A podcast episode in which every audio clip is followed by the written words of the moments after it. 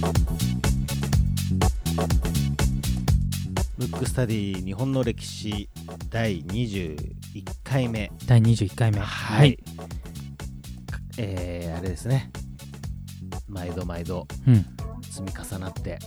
なかなかでも積み重なってきましたね。ね本当に、あのーやっぱり楽しいですね、はい。うん、本当にねいろんな人が聞いていただいてるはいということで、今回も早速来ております、あリクエストが、えーリクエストフはい、ォーム読まさせていただきますね、ラジオネームくまさん、くまさん。えーリクエスト人物出来事東郷平八郎、えーその理由ですね、はい。えー第1回からとても楽しく聞いております。ありがとうありございます。がとうございます嬉しいですね。本当に。この一文が 嬉しいですね。嬉しいですね。あと最近やっぱリクエスト増えてきて嬉しいですね。嬉しいですね、はい。えータイトルに惹かれて聞き始め今では配信を心待ちにしています。現代に置き換えた、えー例え話などでとても分かりやすく歴史に親しみが持てるようになりました。私が聞きたい人物東郷平八郎をリクエストします、えー最近三笠記念館に行き興味を持ちました。はい。でもあまり知らなかった平安時代などの話も聞くと面白いのでいつでもいいです、えー30代主婦の方です。いやもうありがたいですね。本当に。ありがとうございます。はい。ということで、はい。あのーこのリクエストフォームから、はい。えーいただいた、はいえー、熊さんのですね、はい。えーリクエストにはい。お答えして、はい。東郷平八郎、はい。ということだったんですが、はい。えーそれを含めた、はい。えーいわゆる日露戦争。そうですね、はい。その辺の時代をちょっとね喋っていきたいなとそうですね。思いますね。今回はお話ししたいなと思います。さあさあさあはい。行きましょうか。はい。はい。ある意味、はい。あの日本の黄金期だった時代なんですね。ほうほう。うん、で、えー、と日本って2回どん底から這い上がった経験をしてるんですよ過去。えーとどん底。えーどん底っていうのは世界的に見てね、はいあの日本国内とかではなくて、うんそれ2回あって2回ともあの世界的な評価的にはもう奇跡って言われてうるんことを成し遂げてる国なんですけども、うんその1回目のおそらくその外国とのはい。絡みのある時代だけですけども、うん黄金期の1回目が大体ピークが日露戦争のあたりなんですよ。なるほど。で、えー、とそれはどういうことかっていうとまず、えー、と江戸時代が終わって明治維新になった時うに、ん。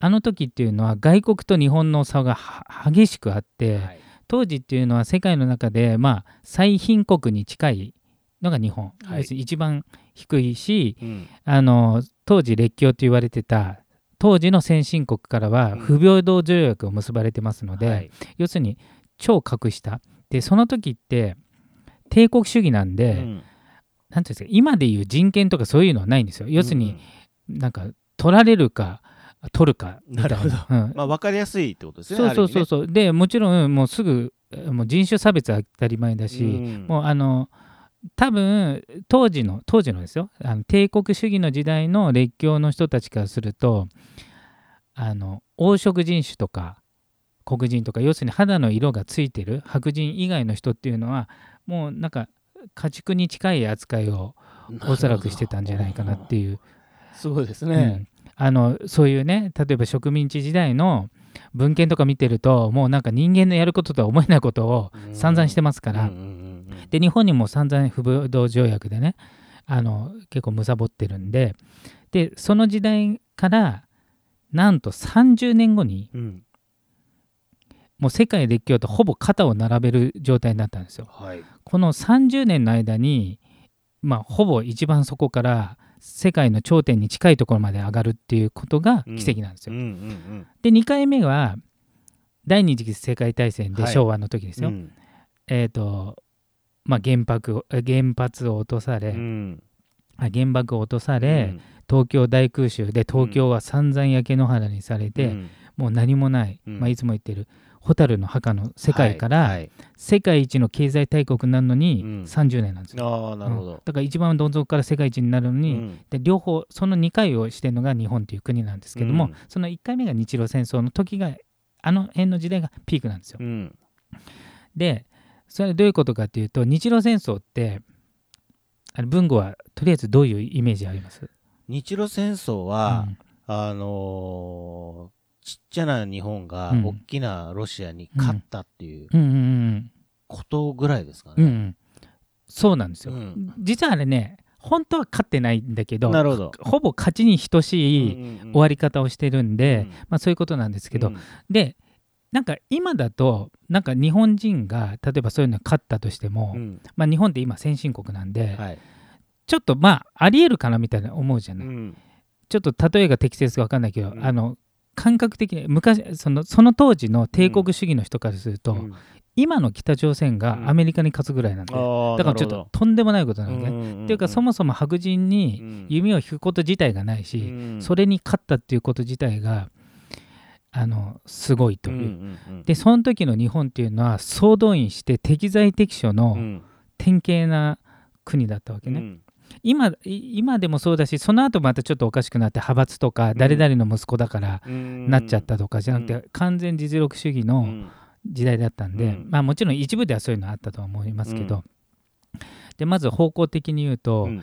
一つロシアってどういう国かっていうと、まあ、今のアメリカに近いうん。当時海軍最強。うんで陸軍も相当強い。うん。す世界一二を争う軍事大国だったわけですよ。その1個の艦隊でも、まあ、世界最強に近いのに2個持ってたんですよ。ほぼ同等の。艦隊。で一つは、うん。えっ、とえロシア、うん。ロシアっていうのはあ当時当時もロシアですね、うん。日露戦争、ん。その直後にソビエトになってますけどね。めっちゃ広いじゃない、うん。世界一広いから、うん要するに東と西だと全然違くて、うんそれ両方持ってたんです、うん1個はウラジオストックっていう北海道の上の方にあるところに艦隊が1個あって、うんでもう一つは、えー、とヨーロッパの方に艦隊があってそれが日本に来るまで相当時間かかるんで、うんこれが両方来ちゃったらダメなんですよ。うんで1個ずつ叩かないと。うんっていうか1個でも世界最強に近いんで。うんでそれがい一方であったわけですね。うんそれが海軍の戦い。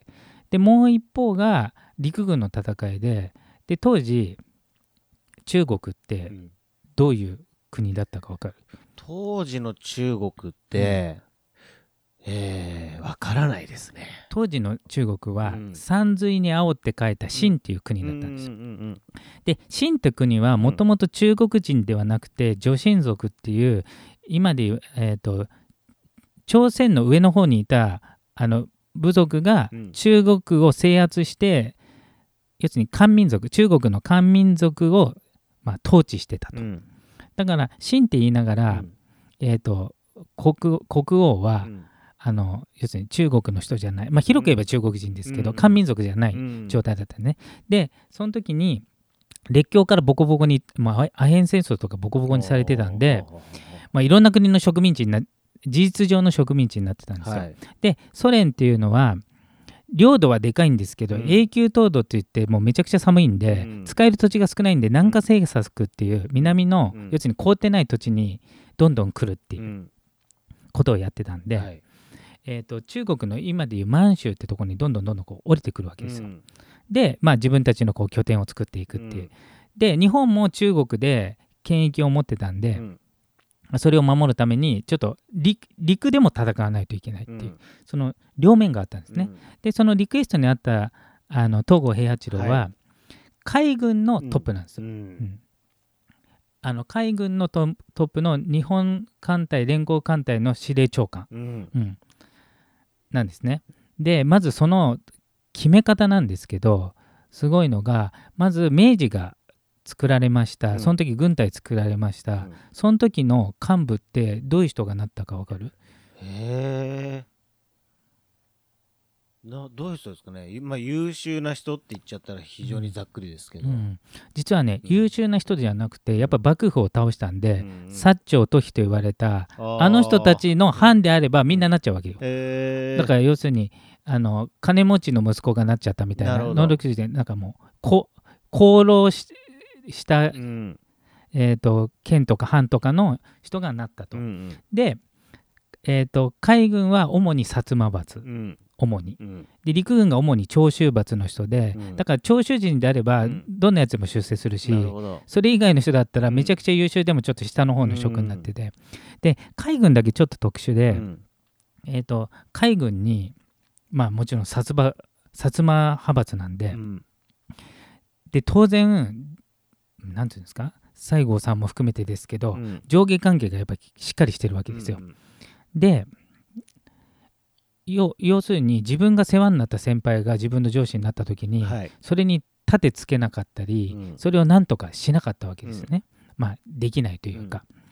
でもその時に海軍にうん。山本権兵衛っていう人が出たわけはいですよ。はいちなみに山本権兵衛は知ってる？山本権兵衛さんはですね知らないですね。だから今日はね多分ね東郷平八郎に行く前に山本権兵衛で終わっちゃう可能性は ありますけど、はい。実はこの人がすごい人なんで、はあはあ山本権兵衛はい。あまり知られてません。後々総理大臣にもなってますから。で当時は海軍次官、うん。で当時の海軍省の長官は、うんえー西郷嗣道なんで西郷隆盛の弟ですね、うんで大河ドラマを見てる人からすると慎吾うん。うんっていう名前でうん。います、うん。でさあの西郷家って、まあ、うん。西郷隆盛もそうですけど、あのうん。なんていうんですかね大将の器がすごいんですうよ、ん。うん。でよく言われてる器の3段階っていうのがあって、うん。まず兵隊として優秀、うん。でもう一つは将。将軍として優秀、うんでもう一個将の中の将だからうん。将の将たる器っていうんですけど、うん要するに将を束ねるさらに大将、うん。で西郷嗣嗣道ってそういう人なんで、うん。あの自分自身の能力っていうか器が非常に、うん。あのーでかくて、うん。海軍大臣え当時ちょっと名前大臣か分かりませんけど、まあ、うんトップ海軍トップだったんですけどうん。全て山本権兵衛に任せると。うん。で任せるって言った以上本当に任せるんでいちいち口出しもしないし、うん。文句もないし、うん。ただ周りから要するに山本権兵衛は優秀なんですけど年が若いから、うん。要するに小僧扱いされるんだけどそれをもう防波堤のように守って、うん。山本権兵衛が好きなようにやると、っうん。てなった時山本権兵衛は冷静に判断して、うん。当時の海軍のうん。将軍たちうん。見て要するに自分より官位が上のうん。あの中将とか大将とかを、これはもう無能だと。うん。だからやめさせないと日本の海軍のなんつうのいあの発展はないとうん。いうことで自分うのん。直のお世話になった先輩をどんどんクビにしていくわけ、へでも命とかも狙われるんだけどそれをね、最後紬が全部守ーって、うん。で最後は、うん。要するに、まあ、武士なんで、うん。腹だけはあの任せろと、うん。要するに腹は切ると、うん。自分で、うん。責任取って切腹するけど、うん。好きなようにやれっつって、うん。山本権兵衛がうん。ほとんどリストラして、うん。無能なあ無能だと思った人ね、うん。本当に無能か分かりませんけど、だからもう本当お世話になった人ボンボンボンボンややめていって、うん。その中うの、ん。そうやって海軍をどんどん強くした時に、うん。いざじゃあ日露戦争が始まりそうだと。うん。でどうあがいても勝てないと、うん。なんだけど全力を尽くさないといけないと、うん。その時に直前まであの海軍の司令長官がいたわけ、うん。この人も非常に優秀な人だったの。うん。けど最後の最後で山本権兵衛が考えたのが、うん。山本権兵衛はそういう人事面をやってるから、うん。現場の人じゃないわけ、要するに船に乗る人じゃなくて海軍省にいた人ね、うん。でそれで人事とかトータルの戦略を考えた人。でその日露戦争が始まる直前まで、その司令長官要するにその人が日露戦争が始まった時に自動的に司令長官になる。はい。だからサッカーで言うと、ハリルさん。うん。けどどう見ても、うん。に戦争になったら負けそうだから、うん。変えるって言い出したわけ、うんうん落ちとか何もないわけ、うんじゃあハリルさんは落ちるあったかどどうか分かりませんけど、うん。った時にあの戦争が始まっていろいろシミュレーションしてまあ基本的に戦力的には勝てないんだけど、うん。どうしたら勝てるかだなった時に一個だけひらめいたわけうん。条件で。でその彼は優秀なわけ、うん。あのそのクビにしようとしてた司令長官。うん。だけど、えー、と山本権兵衛が思ってた司令長官はちょっと違かったわけ、うん。戦争になると。うん。戦争じゃない時はいいんだけど、うん。何を大事にしたか分かる？えー、なんだろう。え、それは山本権兵衛が大事にしたことそうそうそう。要するに司令長官としてはでどういうの能力とか人間性とかうがん。あった方がいいって判断したか。うーん。強引な人？と思うじゃない。うん。でそれがその1個前の人だったわけ。うん。ななった時にその人は非常に優秀な人だったね、うん。そのその人のおかげで日本軍海軍が強くなったのは間違いないんだけど、いざうん。有事要するに戦争になった時いろんなこと起きた時に素直な人、うん。要するにいろいろんな意見をちゃんと吸い上げられる人と、最後運のいい人って言ってたわけ、うん。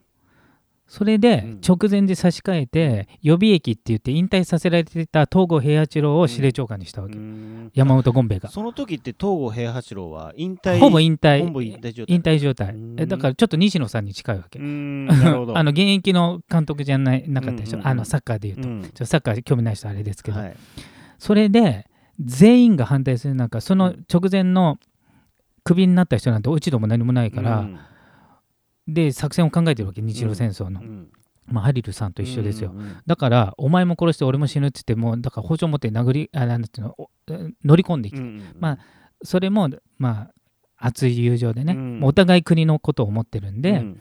なんとか分かってくれってなだめて東郷平八郎にして日露戦争に及んでまあそのおか要するに東郷平八郎がみんなが思ってた以上に能力を発揮して、うん。まあ、勝っていくっていう話、ああの少なくとも海軍部部門に関してはそうなっていくと。で東郷平八郎は大将として、うん。要するに細かい作戦は全部秋山実之っていう、うん。まあもう不正室の天才と呼ばれた、うん。その人にもう丸投げしてうん。全部採用するっていう、うん。でそれも当時の海軍的に言うと、うん。いろんな参謀っていっぱいいるわけ何人も、うんその一人の人だけに頼るってことはしないんだけど、東郷平八郎もその人を信頼して、うん。その作戦だけを採用してうん。勝っていくっていう、うん。まあ、そういうドラマなんですよ。なるほどですね。だからだいぶ年取ってからあの東郷平八郎は司令長官うに、ん。あの返り咲いて、ん。それまでは逆に言うとその1個前の人の方が実績あったのに、うんあんまり実績なかった東郷平八郎を大将にして、うん。日露戦争に勝ったおかげで、うん。海軍最高の元帥までなって、うん。今東郷神社で神様にもなってるんで。ですね。はい、いやー、これ、まだ、まだまだ続きそうですね。そうですね。とりあえず今が海軍部門なんで部門日露戦争、うんもう一個陸軍部門とあともう一個裏工作も日本すごかったんで それを次回。3つぐらいいけそうですね。そうですね。ん。なるほど。じゃあ今回はですね、日露戦争の、えー海軍、海軍編ですね。海軍編ですね。はい。こちらで、えー終了とはい。いうことになります。はい。